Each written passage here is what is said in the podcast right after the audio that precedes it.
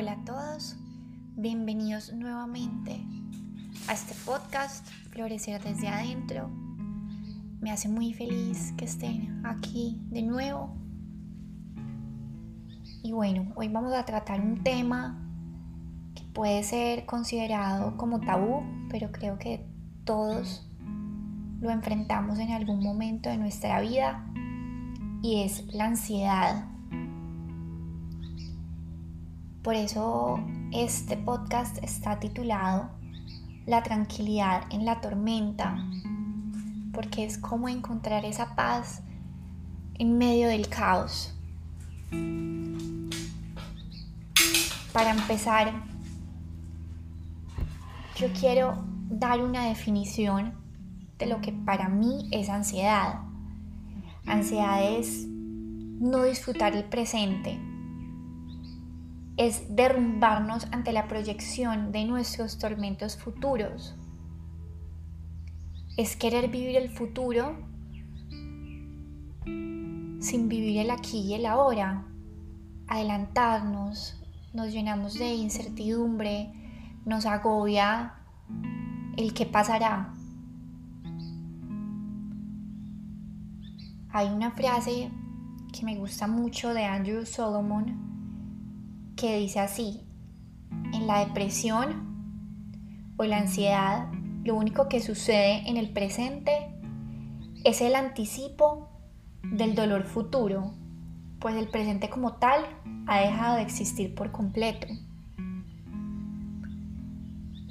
Erradicamos ese presente de nuestra vida y vivimos en otros tiempos. Un tiempo que no existe que solo está en nuestra cabeza, porque el único momento real es el aquí y el ahora. El pasado es una ilusión y el futuro también lo es, porque viven en nuestra mente. Uno ya pasó y otro aún no ha llegado y lo recreamos constantemente imaginándonos situaciones hipotéticas que a lo mejor no son agradables y nos agobian y sentimos como un peso en el pecho o en la garganta o en la espalda o en algún lugar y nos invade y sentimos que perdemos las riendas de nuestra vida y es esa impotencia, es como nos dejamos guiar por la ansiedad,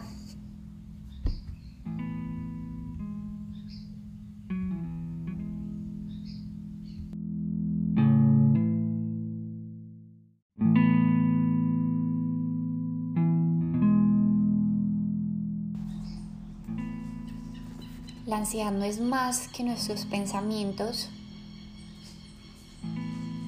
jugándonos una mala pasada. Nos distorsionan la realidad.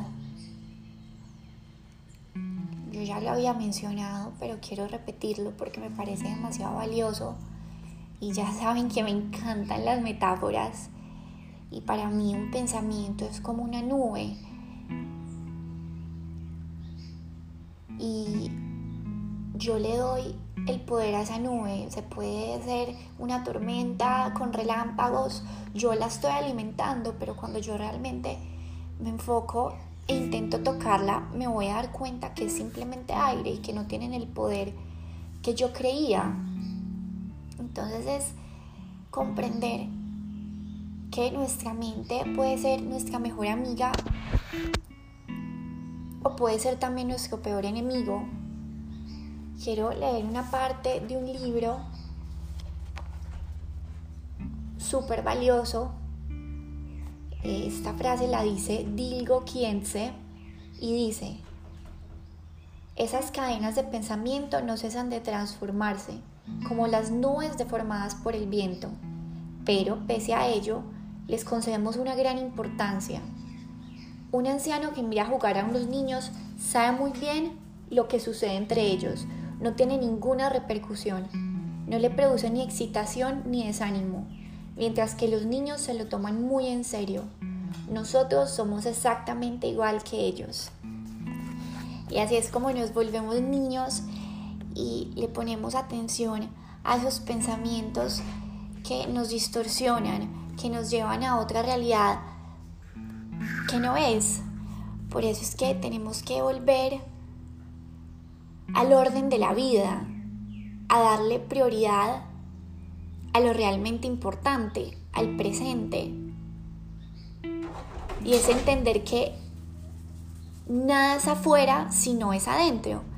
Ese es el principio de correspondencia, la segunda ley universal,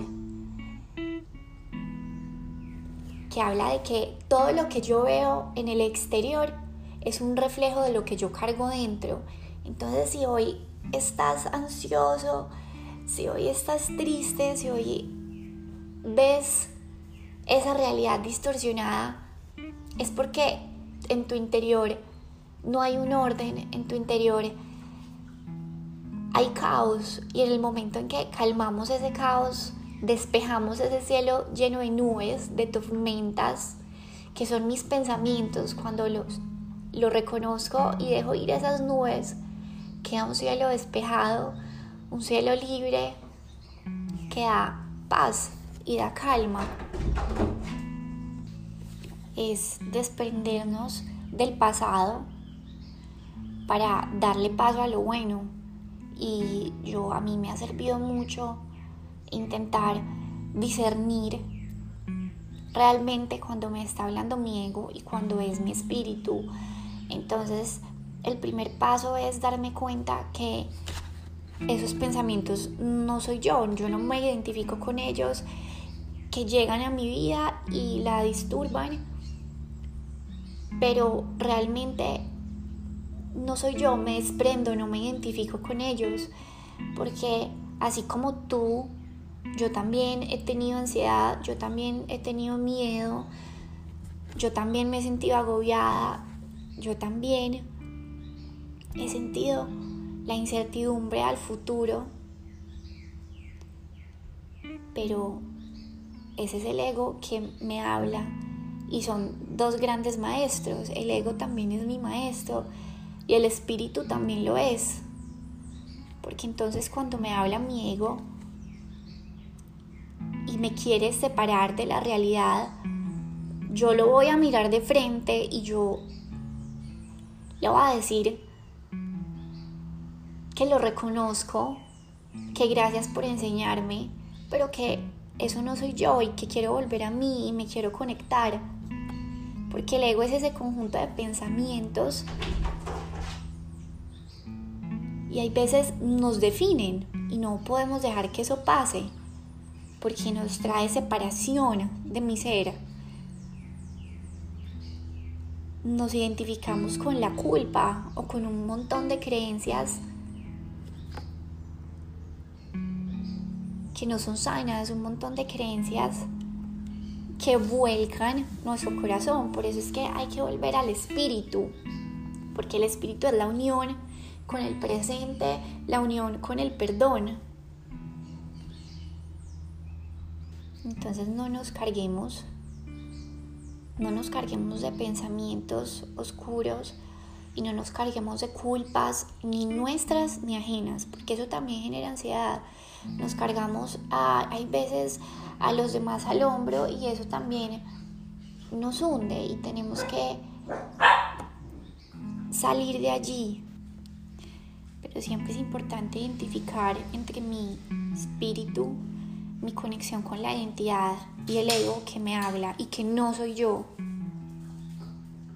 Y guiarnos por esas señales básicas del cuerpo, escucharlo, prestar atención a las sensaciones a mi cuerpo que me dice para, detente, respira,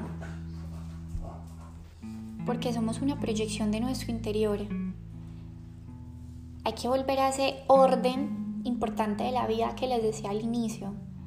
Primero al interior y después al exterior. Si yo no estoy bien adentro, yo voy a proyectar una imagen errónea en el exterior. Todo lo voy a ver nublado, pesado. Debemos sanar nuestro interior y cómo lo sanamos, cuestionándonos, no vivir en piloto automático, tomando las riendas de nuestra vida. ¿Qué me pesa? ¿Qué es esta sensación que tengo en el pecho?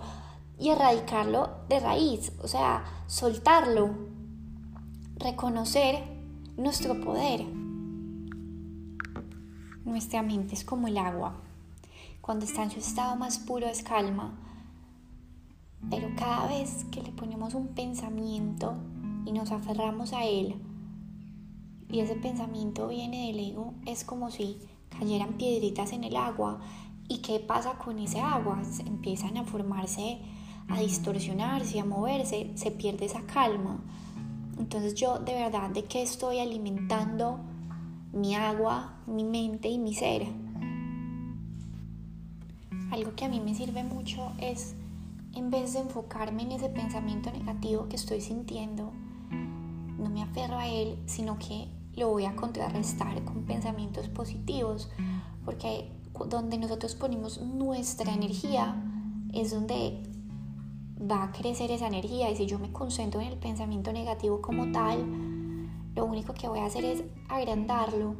Entonces es como una marea y hay muchas olas. Y hay una ola gigante, una ola inmensa. ¿Qué pasa ahí? Yo no quiero esa ola porque está, me, me quita la paz, me quita mi tranquilidad. Yo no cojo una ola más grande y la pongo encima. No, porque haría una ola gigante, o sea, duplicaría esa ola. Lo que yo tengo que hacer es calmarlo con el viento. Entonces, ¿cuál es mi viento? ¿Cuál va a ser mi calma? ¿Qué voy a encontrar que me calma? A mí me sirve demasiado escribir mis emociones, mis pensamientos, dejarlos fluir y yo así les doy, les hago una invitación a que se vayan, lo reconozco, pero dejo que se vayan.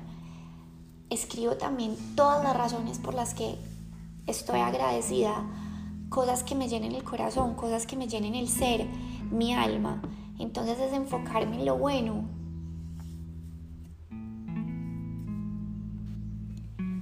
es mirar la mente basta como una totalidad y no concentrarme en eso negativo, sino ver las otras cosas positivas.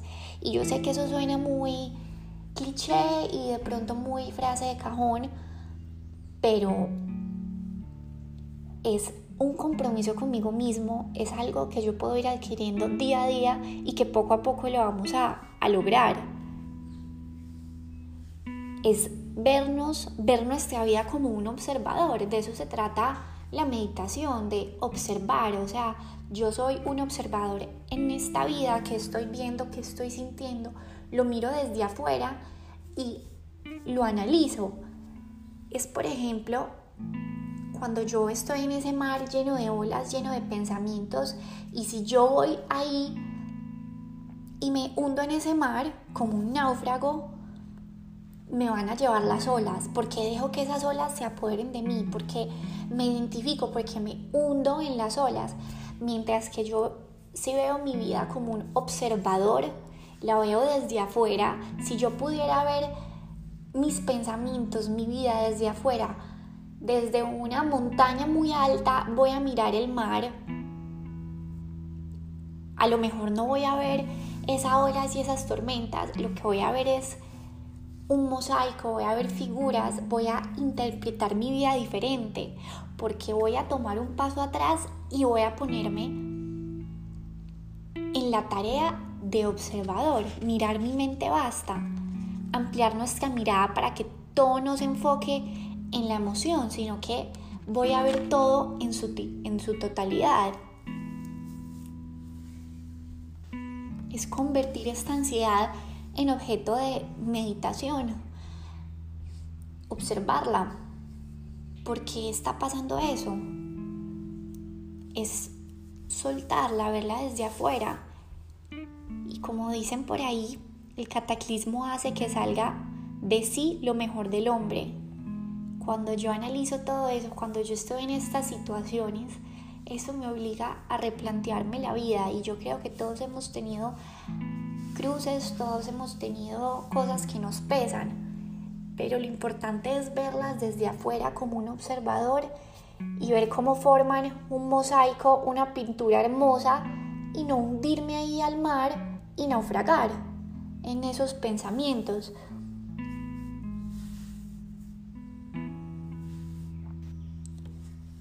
Porque cuando yo estoy ansioso, estoy en un instante de ceguera.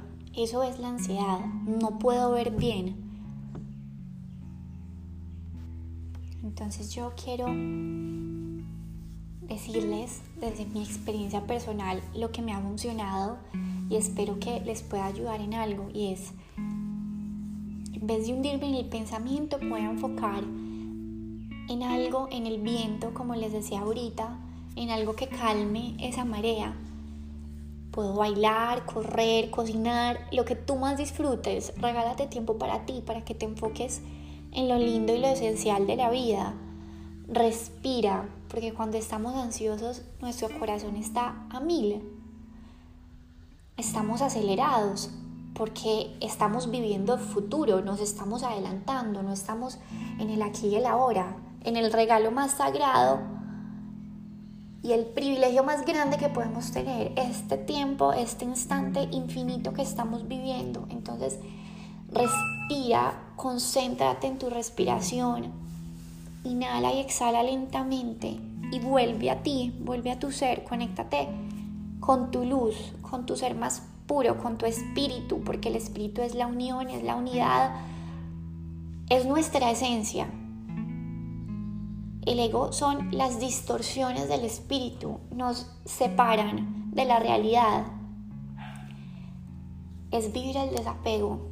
Me desapego del pensamiento, me desapego del pasado, suelto, libero.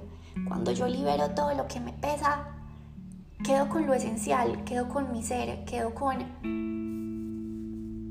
lo realmente importante. Entonces es aprender a soltar. Y hay una última cosa que a mí me parece hermosa y demasiado valiosa, que eso sí ha ayudado mucho en mi vida y es el servir, el conectarme con el otro. Dicen que cuando uno se conecta con alguien más, se olvida de los problemas propios.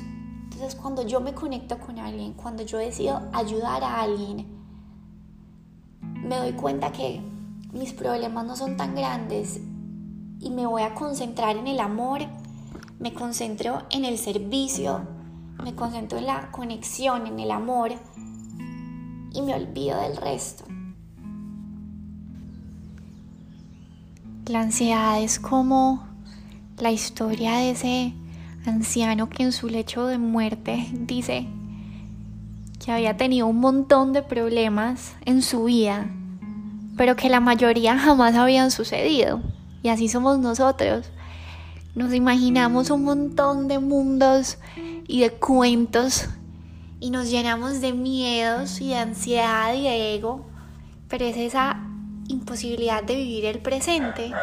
Y hoy que lo sabes y hoy que tienes estas herramientas y hoy que te estás dando la oportunidad de escuchar tu espíritu, vuelve a ti, vuelve a mirar hacia adentro y replanteémonos la vida, replanteémonos la vida juntos.